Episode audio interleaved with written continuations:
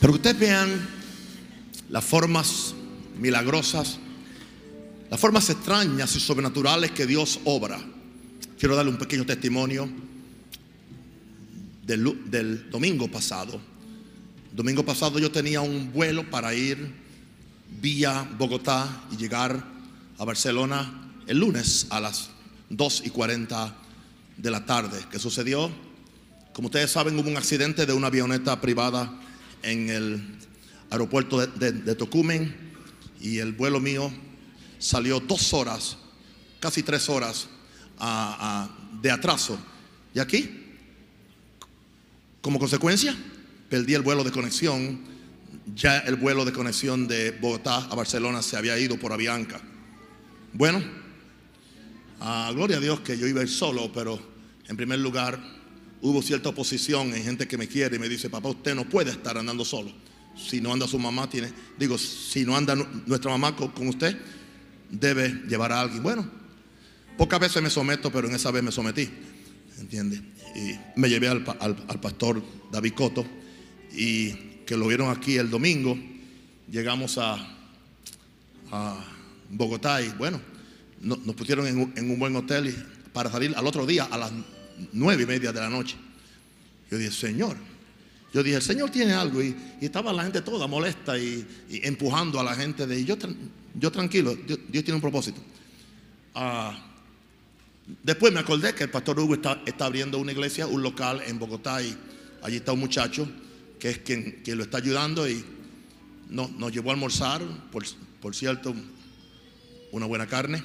Y de- después me dijo, ¿quiere ir a ver el lugar donde nos reunimos? Donde está el pastor Hugo, el apóstol Hugo empezando esta iglesia. Y yo dije, bueno, sí, lo quiero ver. Y fuimos. Eso fue el lunes. Y yo sentí hacerle una oración allí, tranquila. No se me paró un pelo, no sentí el aceite caliente por la espina dorsal. Yo casi nunca siento esa cosa que la gente siente. ¿entiendes? Yo no, yo no juzgo el que la siente, disfrútalo. Yo, lo mío casi siempre es una persuasión interna de que Dios está haciendo algo.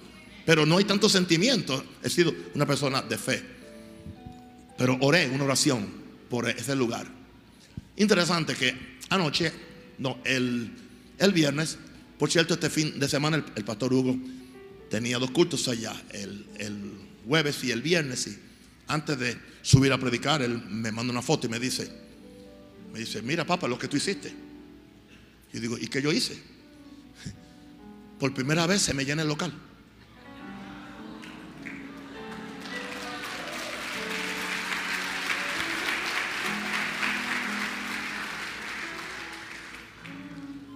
Y yo le dije, ah, para eso fue que yo me quedé entonces.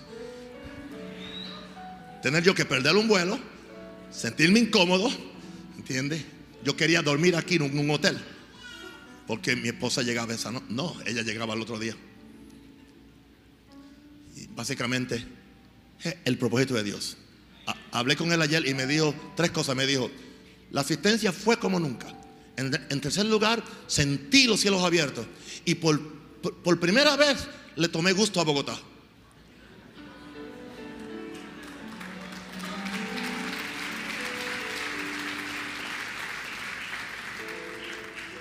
Pequeños actos de obediencia producen grandes cosas milagrosas. Hay gente que están buscando las cosas grandes. No son cosas grandes. Las cosas pequeñas que usted puede hacer obedeciendo a Dios pueden desatar grandes milagros.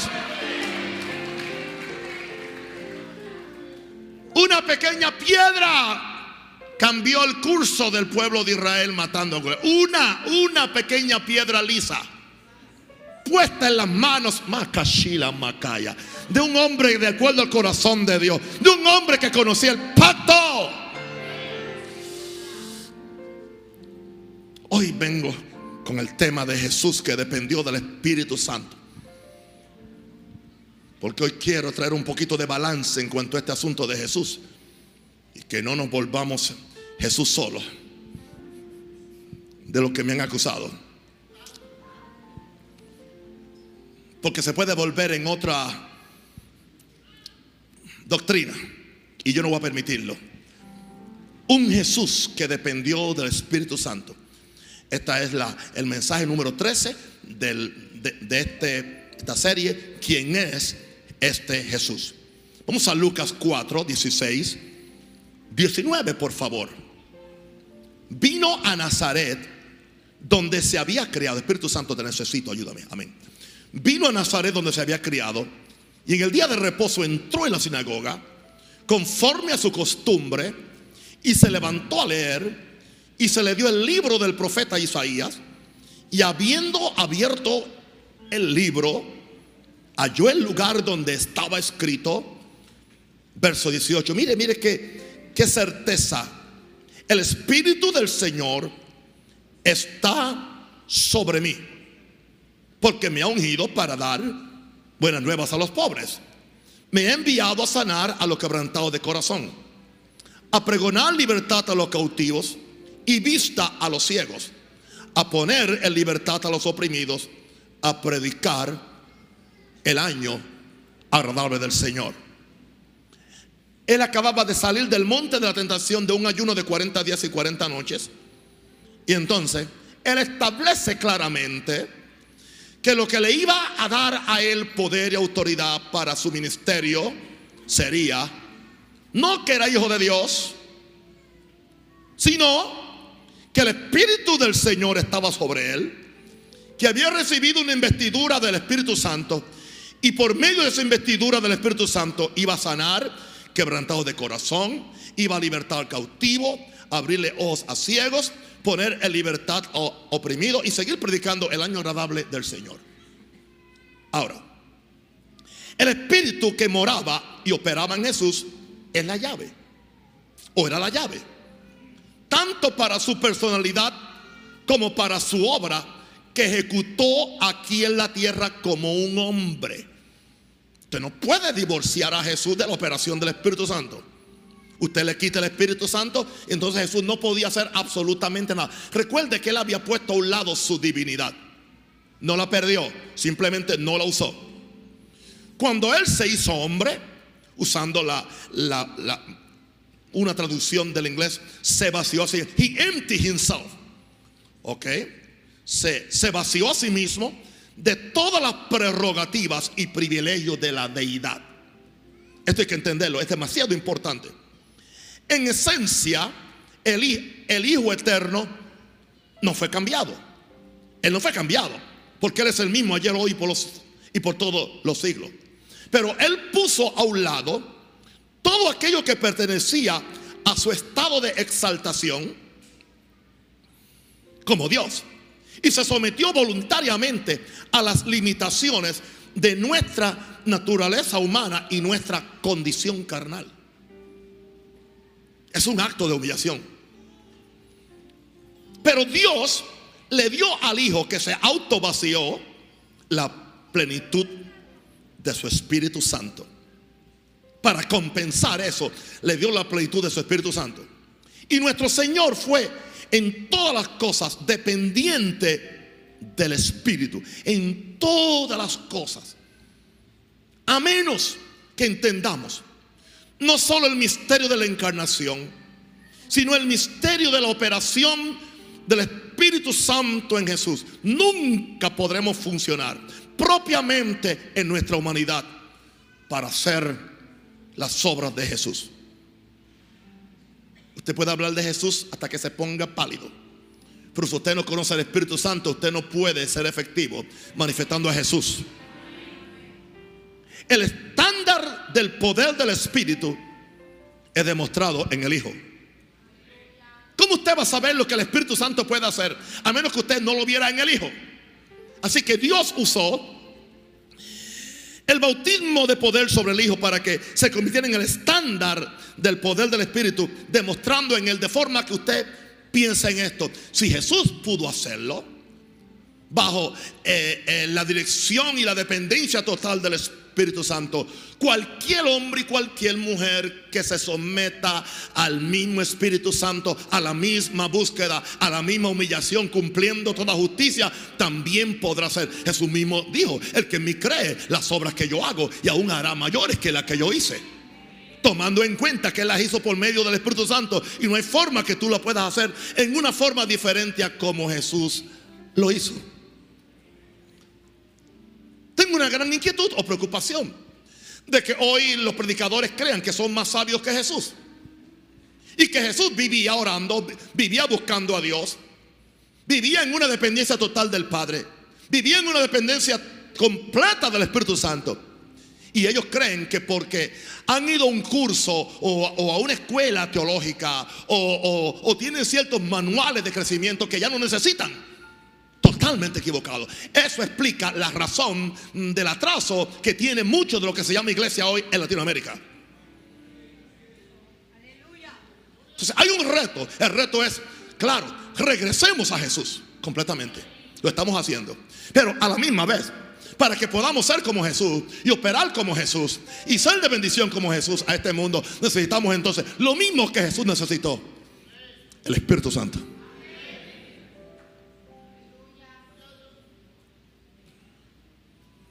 Jesús es la unidad de medida del Espíritu. Él es el estándar y la muestra de lo que el Espíritu Santo puede hacer en, para y a través de una humanidad santificada. Nuestra humanidad es santificada. Sigue siendo humanidad, pero es santificada. Pero entonces Jesús es la muestra, es el estándar y la muestra de lo que el Espíritu Santo puede hacer en, para y a, a través de una humanidad santificada. Ahora, vamos a ver entonces la dependencia de Jesús. Un Jesús que dependió del Espíritu Santo. En primer lugar, y es una lección bastante sencilla, bastante sencilla, no es nada de gran revelación, está en la Biblia. En primer lugar, su cuerpo fue preparado para él por el Espíritu Santo, porque su espíritu no fue preparado por el Espíritu Santo. Él es el verbo eterno, Él es el Dios eterno. Así que ¿Quién fue el que le, preparó un cuerpo? Ese cuerpo, para, para preparar ese cuerpo, necesitaba un vientre. Encontró a una virgen, la Virgen María, la cual halló gracias delante de Dios. Dios encontró algo en María que era propicio para entonces que eh, eh, dentro del vientre de, María se pudiera preparar el cuerpo del niño Jesús. En Mateo 1, 18, 20 lo dice muy claro, demasiado claro. El nacimiento de Jesucristo fue así, Mateo 1, 18. El nacimiento de Jesucristo fue así, estando desposada María, su madre, con Jesús, antes que se juntasen, se halló que había concebido del Espíritu Santo. José, su marido, como era justo y no quería infamarla, quiso dejarla secretamente. Y pensando él en esto, y aquí un ángel del Señor le apareció en sueños y le dijo, José, hijo de David, no temas recibir a María tu mujer, porque lo que en ella es engendrado del Espíritu Santo es. Este es el comienzo del Jesús humano. Este es el comienzo del Jesús encarnado.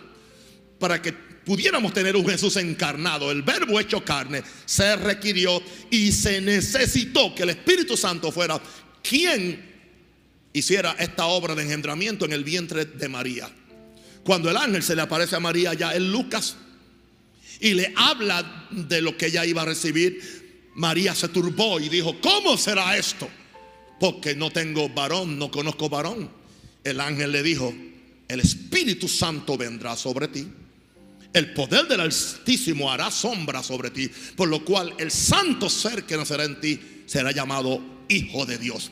Porque solamente aquello que es engendrado por el Espíritu puede ser hijo de Dios. Usted no puede ser engendrado de una iglesia, de un encuentro, de una denominación, de un ministerio, de una doctrina, de una emoción. Tiene que ser engendrado del Espíritu Santo para que usted también sea hijo de Dios, como Jesús es hijo de Dios. Alguien diga aleluya. Un Jesús que dependía totalmente del Espíritu Santo. Número dos, él, Jesús, creció en sabiduría y en estatura bajo la dirección del Espíritu Santo. Yo creo que Jesús vivió toda su niñez oyendo al Espíritu Santo, conociendo al Espíritu Santo, permitiendo que el Espíritu Santo lo dirigiera a los libros que iba a leer, lo dirigiera a la forma como iba a orar, lo dirigiera a la forma como él se iba a comportar. Yo creo que el Espíritu Santo lo estaba inspirando cuando a los 12 años estaba discutiendo con los doctores de la ley y le cayó la boca a todos que ellos no sabían qué contestarle. Ya él dependía del Espíritu Santo, porque él sabía que si el Espíritu Santo lo formó en el vientre de María, él no podía ahora divorciarse del Espíritu Santo y tratar de depender de su propia sabiduría, sino que él necesitaba la dirección del Espíritu Santo para crecer en sabiduría y en estatura espiritual. Tú y yo también necesitamos para, para crecer. A menos que una persona conozca la palabra y conozca el Espíritu Santo, se va a quedar enano espiritualmente. Por eso hay tanto infantilismo espiritual en las iglesias hoy en día, porque no hay presencia del Espíritu Santo y no hay dependencia de, de la palabra y lo que se predican son fábulas y inventos de los hombres que nada, nada tienen que ver con esta santa escritura. Alguien diga aleluya. En Lucas 2.52 dice, y Jesús crecía. Lucas 2, o sea, crecía, no se quedó enano. No se quedó enano espiritualmente hablando. Jesús crecía en sabiduría y en estatura y en gracia para con Dios y los hombres. ¿Quién le daba ese crecimiento? Su maestro, el Espíritu Santo. No simplemente. Jesús no, Jesús no recibió esto en la sinagoga los sábados. En la sinagoga lo que había era una letra muerta, lo que había era legalismo, lo que había era fariseísmo. Yo no niego que Jesús fue a la sinagoga, pero es muy poco lo que él pudo recibir allí. Él tenía una vida particular, una vida privada que es la misma vida particular y privada que tienen hoy muchos cristianos en iglesias donde no hay presencia de Dios, donde no hay predicación de, la palabra. Hay gente que están escapando por su vida, buscando ellos mismos a Dios, leyendo la Biblia, ayunando, orando y no contaminándose con las, con las contaminaciones que le rodean en algunos lugares. Y así hay iglesias que están llenos de esa gente que aman a Dios. Jesús hizo lo mismo. Crecí en sabiduría y en estatura y en gracia para con Dios y los hombres. Esto vino bajo la dirección del Espíritu Santo. Un Jesús que dependió del Espíritu Santo. Número tres. Fue el Espíritu viniendo sobre él el que lo ordenó para empezar su ministerio. A él no lo ordenó un obispo, no lo ordenó un apóstol. A él lo ordenó directamente el Espíritu Santo. Lo ordenó en el río Jordán. Lo ordenó en el acto del bautismo.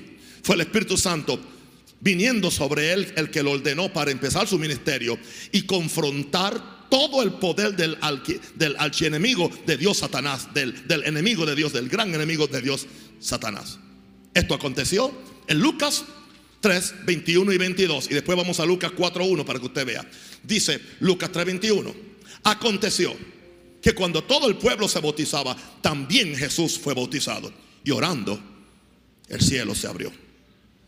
Y descendió el Espíritu Santo sobre él en forma corporal, como paloma. Y vino una voz del cielo que decía, tú eres mi hijo amado, en ti tengo complacencia. Dos cosas acontecieron aquí. El Espíritu Santo descendió sobre Jesús, primero para afirmar su identidad única, su identidad especial de hijo amado por Dios. Y segundo lugar, para recibir una, una llenura, una investidura del poder del Espíritu Santo para el poder enfrentarse en la lucha cósmica que iba a tener con Satanás y los demonios por el resto de su ministerio. Por eso entonces lo encontramos en Lucas 4.1, Jesús lleno del Espíritu Santo. Jesús lleno del Espíritu Santo. Jesús lleno del Espíritu Santo. Volvió del Jordán y fue llevado por el Espíritu al desierto. Nos añade Mateo y fue llevado por el Espíritu al desierto para ser tentado por el diablo. ¿Escuchó eso? El Espíritu Santo. No, el diablo no llevó a Jesús al desierto. Jesús nunca fue una víctima de Satanás. Y tampoco fue una víctima de las circunstancias.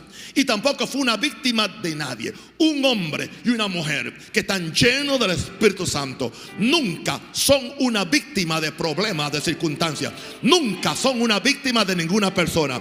Nunca son una víctima de ningún sistema. Y nunca son una víctima de Satanás aun cuando son sometidos a pruebas y persecuciones y tantas cosas, es porque el Espíritu Santo los está llevando aún para ser tentado, aún para ser probado, aún para ser perseguido.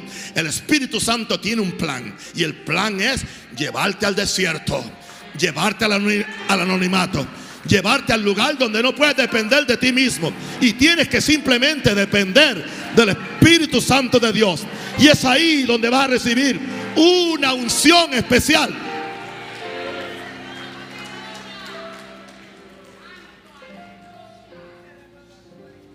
Mire la diferencia. Jesús sale del Jordán, lleno del Espíritu Santo, pero no dice que salió lleno del poder. Pero cuando viene de 40 días y 40 noches en ese enfrentamiento con Satanás y los demonios, al vencer las tres tentaciones y decir al diablo, escrito está. Ahora cuando él se presenta en, en, Nazaret, en la sinagoga, ese día dice, el Espíritu del Señor está sobre mí. Primero Dios me llenó, allá fue llenado. Ahora hay una unción sobre él. Hay una gran diferencia entre ser lleno y que esté sobre ti. Ahora recibió una investidura de poder. Dice, porque me unió el Señor. Diga, me unió el Señor. Eso se llama la unción. La unción es una investidura de poder y de autoridad para tú poder enfrentarte a demonios, a circunstancias, a enfermedades, al mismo diablo. Si se presenta al frente tuyo, tú le dices, apártate de mí, Satanás. Te reprendo, aleluya. Mayor es el que te mí que está en el mundo. Alguien diga aleluya.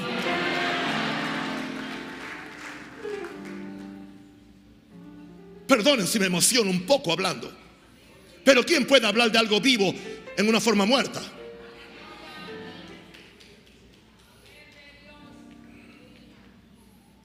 Alguien dijo una vez, creo que en el siglo XIX alguien dijo, no sé quién lo dijo, dijo, qué triste hay que, que, eh, en las tablas del teatro agarran una obra muerta y los artistas del teatro la presentan como algo vivo y casi todo el mundo cree que, que está sucediendo.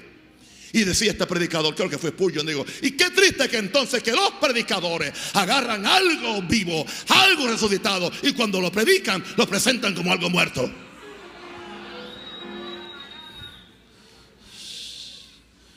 My God. Jesús fue el Espíritu Santo quien lo ordenó para empezar su ministerio y confrontar todo el poder del enemigo de Dios Satanás. Y tuvo victoria. Y él vivió los tres y pico de años que él ministró. Ministró. Aunque él no lo mencionó mucho el Espíritu Santo. Él decía el Padre, pero es el Espíritu Santo. el Padre usaba el Espíritu Santo. Él oraba al Padre y el Padre enviaba el Espíritu Santo. Interesante que no mencionó mucho. Jesús empieza a mencionar el Espíritu Santo en el capítulo 14, casi unas noches antes de ir a la cruz, es cuando Él trae, la profunda enseñanza de cuál sería la función del paracleto del Espíritu Santo. Eso no indica que Él no dependía de Él. Él sabía que su nacimiento, su crecimiento, su bautismo, su unción y su poder lo debía al Espíritu Santo. Así que no puede haber revolución de Jesús ignorando al Espíritu Santo. Y veo, veo ese peligro. Veo ese peligro. Que nos conceptualicemos mucho sobre, sobre Jesús y nos olvidemos del Espíritu Santo. Aquí no va a pasar. Yo dije que aquí no va a suceder. Seguiremos llevando a Jesús, hablando de Jesús, pero no podemos hablar de Él a menos que se nos sea revelado por medio del Espíritu Santo. ¿Por qué? Porque Jesús mismo fue muy claro y dijo, cuando Él venga, Él me glorificará a mí. O sea que sin Él no hay gloria para Jesús. Nadie puede revelar a Jesús sino el Espíritu Santo. Nadie, nadie, nadie. Porque Él lo conoce mejor que nadie. Él lo hizo. Él hizo el cuerpo. Él lo bautizó. Él lo, él lo ungió. Y Él hizo otras cosas que vamos a seguir viendo en esta, en esta tarde. Ya es tarde. Wow. Número cuatro. Su enseñanza le fue dada por el Espíritu Santo. Sí, pero papá, él nunca dijo que el Espíritu Santo es quien me está enseñando. Sí, pero yo tengo una prueba mayor para esto, la cual le encuentro en Hechos 1 del 1 al 2. Y creo que fue adrede que esto aconteció. Y que, y que, y que Lucas, el médico, le escribiera a Teófilo. Eh, posiblemente ese no era el nombre, sino que la palabra Teófilo es hijo de Dios. Quizás le estaba diciendo a alguien, ese no, no era su nombre.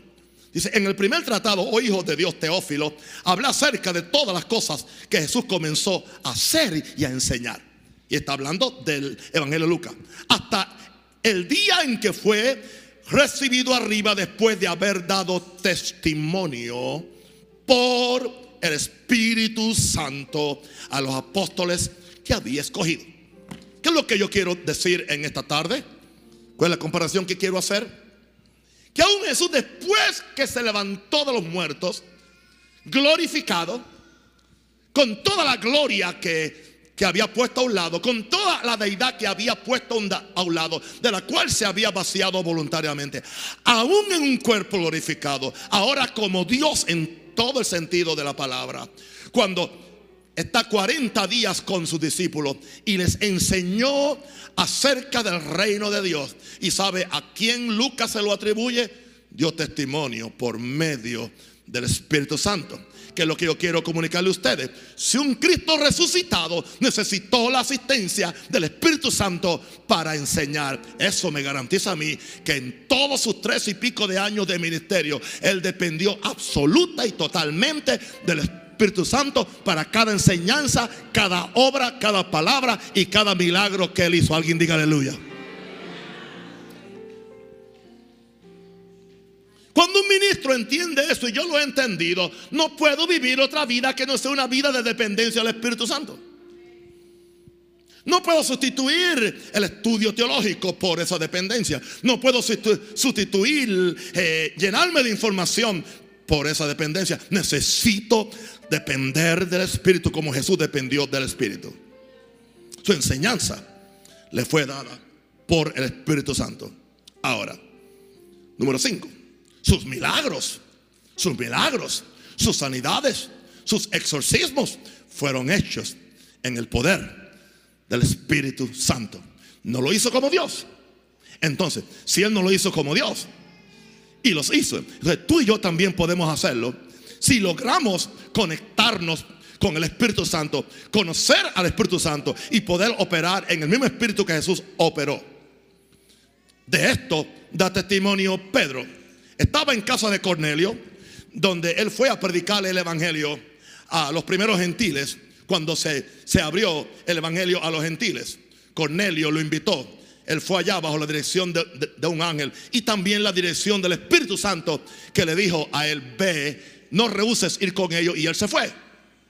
Y cuando él está predicando allá en casa de Cornelio, una de las cosas que él dice es el verso 38 de Hechos 10.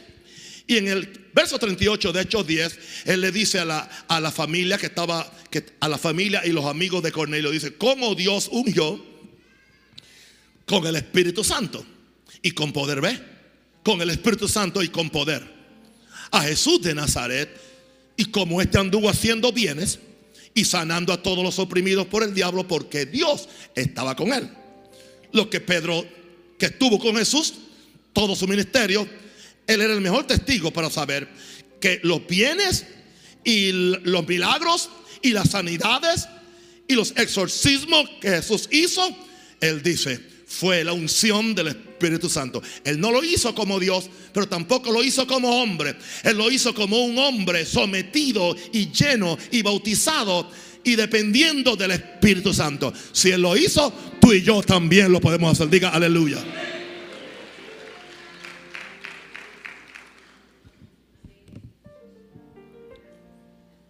Oh, pero levante la mano, adora a Jesús. Recibe esta palabra. Diga, yo recibo esta palabra. Diga, diga, diga, yo recibo este seminario del Espíritu Santo. Este seminario puede salvar mi vida. ¿Cuántos creen que puede, puede, puede salvar tu vida?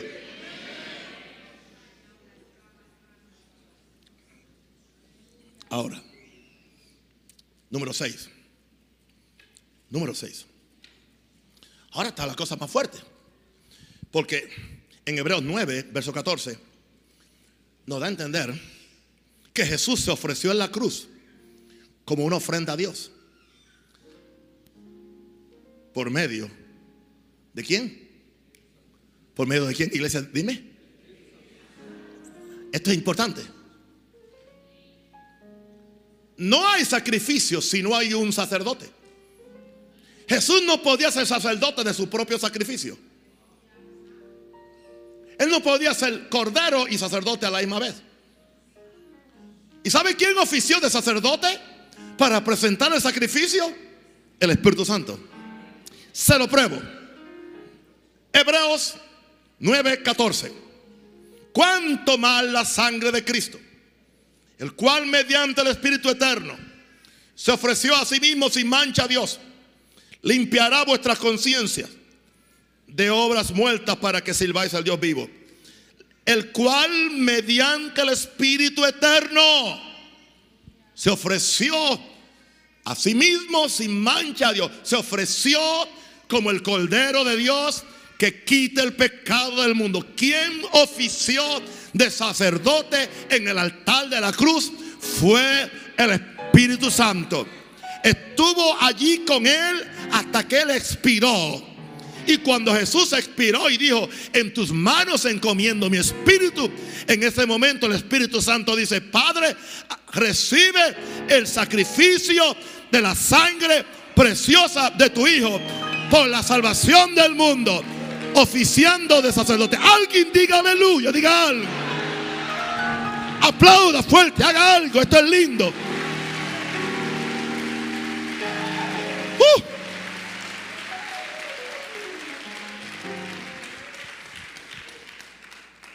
Claro que viene un mover del Espíritu Santo como nunca hemos visto antes. Claro que crean una revolución de eso. Claro que viene una mayor gloria. Claro que viene una cosa grande. Claro que viene un avivamiento, pero no puede acontecer sin que la iglesia regrese y conozca al Espíritu Santo de Dios.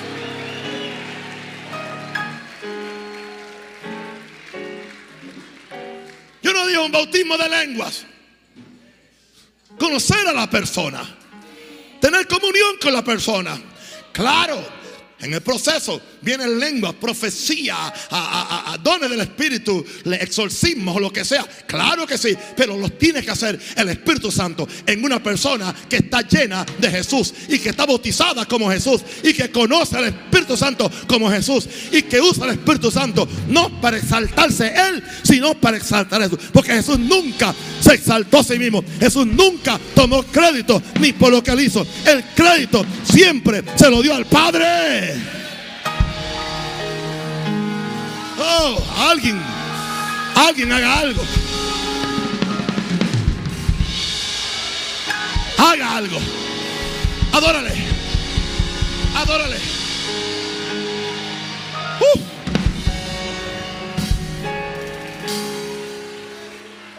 Vienen días de gloria para esta casa. Si no lo crea, escóndase para que lo vea. Yo dije, vienen días de gloria para esta casa. Hey, carabachola macaya. Y voy a decirle algo, los que sembramos con lágrimas, vamos a recoger con alegría.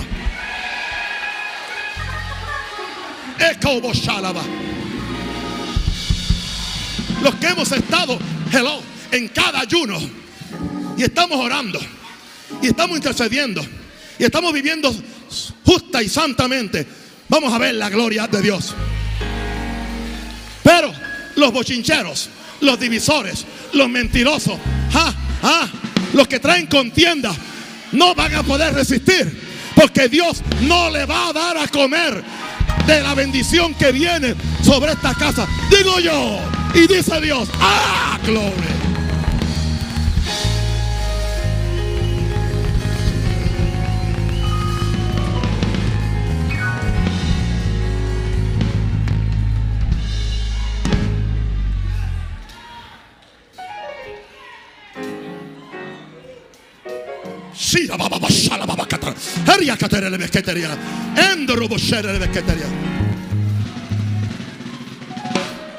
Porque si usted vino aquí de otra casa donde lo tenían esclavo, usted no vino aquí para ahora esclavizarme a mí y el ministerio que tengo y la unción que tengo. Yo voy a hacer lo que Dios me ha mandado a hacer. Alguien diga aleluya.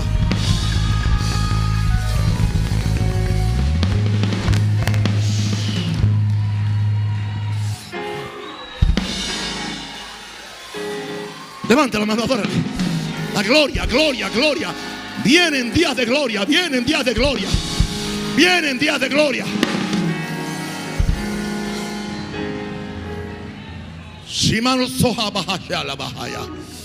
Yo estaba arriba en la oficina y decía, Señor, ¿y qué yo voy a hacer con todo, toda esa gente que va a venir? ¿Dónde voy a meterlo? Y me- ¿Sabe lo que me dijo Dios? No es tu problema. Ya no pregunté más. Me dijo, no es tu problema. Si yo los traigo, yo sé dónde voy a meterlos.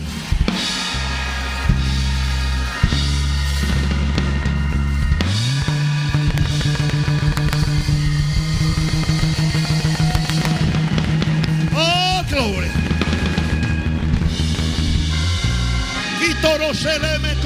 bekaya.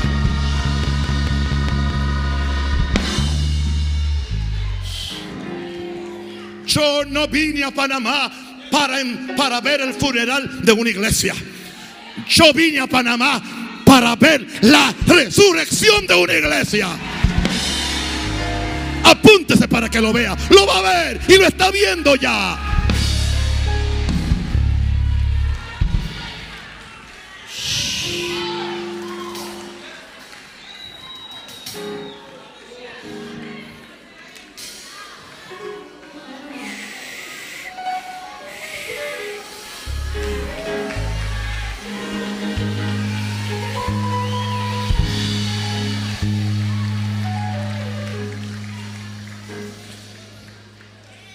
¿Y sabe una cosa? ¿Sabe quién resucitó a Jesús desde los muertos? ¿Sabe quién lo hizo? Ahí selló su ministerio con Jesús en la tierra. Pero ahí no acabó su ministerio con, con Jesús. En Romanos 8:11 dice, y si el espíritu de aquel que levantó de los muertos a Jesús mora en vosotros, el que levantó de los muertos a Cristo Jesús, vivificará también vuestros cuerpos mortales por su espíritu que mora en vosotros. El Espíritu Santo fue quien fue ese domingo de resurrección. Aleluya. Le rompió los sellos a esa tumba. El ángel vino, le dio orden al ángel, remueve la piedra. El ángel movió la piedra confundió a todo el mundo y salió Jesús victorioso, glorioso, aleluya, lleno de gloria, lleno de poder. ¿Quién es este rey de gloria? ¿Quién es este rey de gloria? Alzad oh, puertas vuestra cabeza y alzad vosotras puertas eternas y entrará el rey de la gloria. El rey de la gloria se levantó porque el Espíritu Santo lo levantó con, por medio del Espíritu de gloria.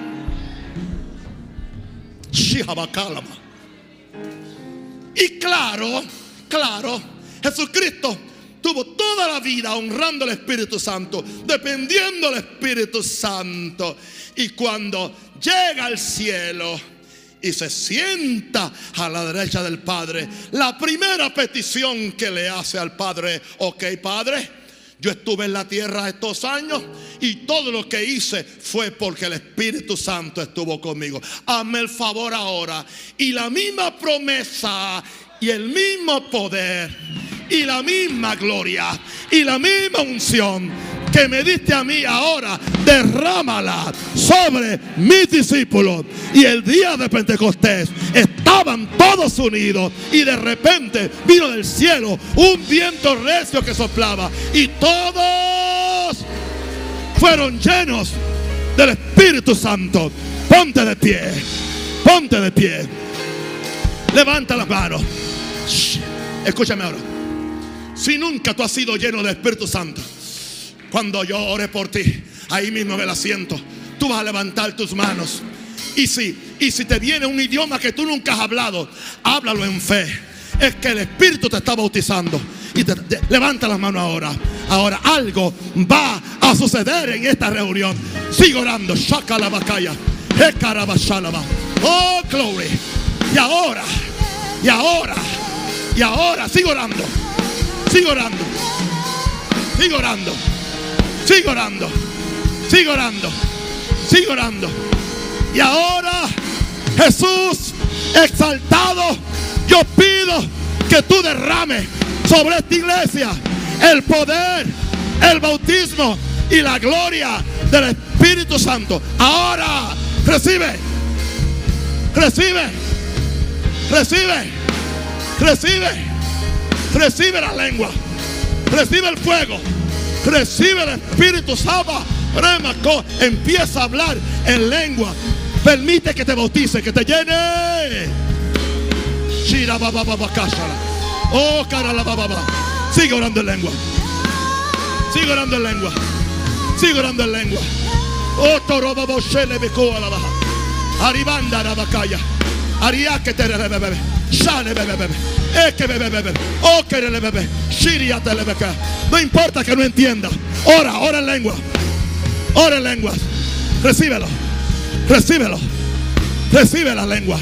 Recibe el bautismo. Recibe el bautismo. Recibe el bautismo. Kindoro shele bekota le. En el nombre de Jesús.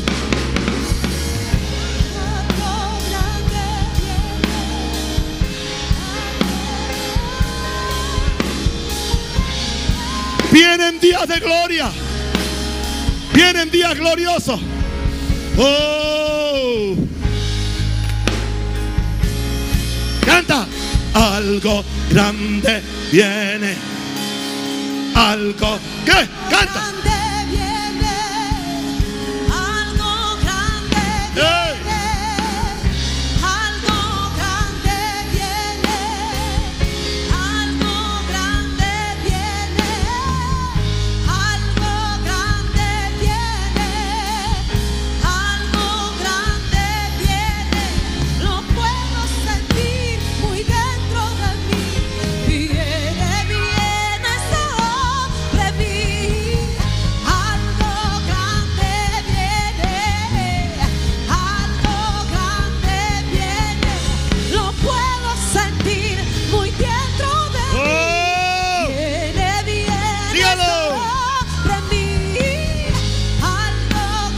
Grande viene.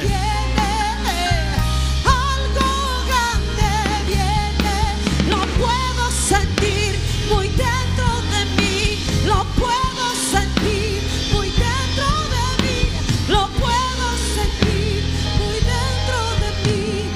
Viene, viene sobre mí. Se requiere un bautismo para, pre- para ministrar aquí del Espíritu Santo. Yo no quiero aquí peces muertos, peces muertos que no tengan el bautismo del Espíritu Santo. Se requiere un bautismo, aleluya, para predicar a Jesús en la calle. Yo quiero que Cristian empiece a hablarle a esos muchachos acerca del el bautismo de fuego.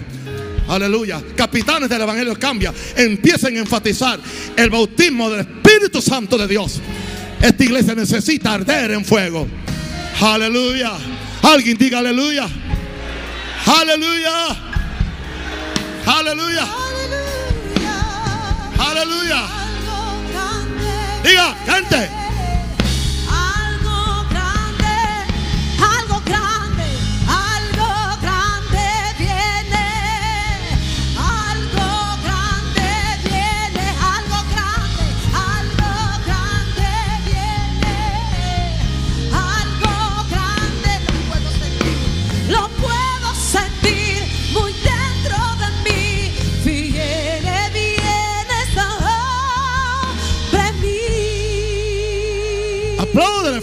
Señor, dele gloria y honra.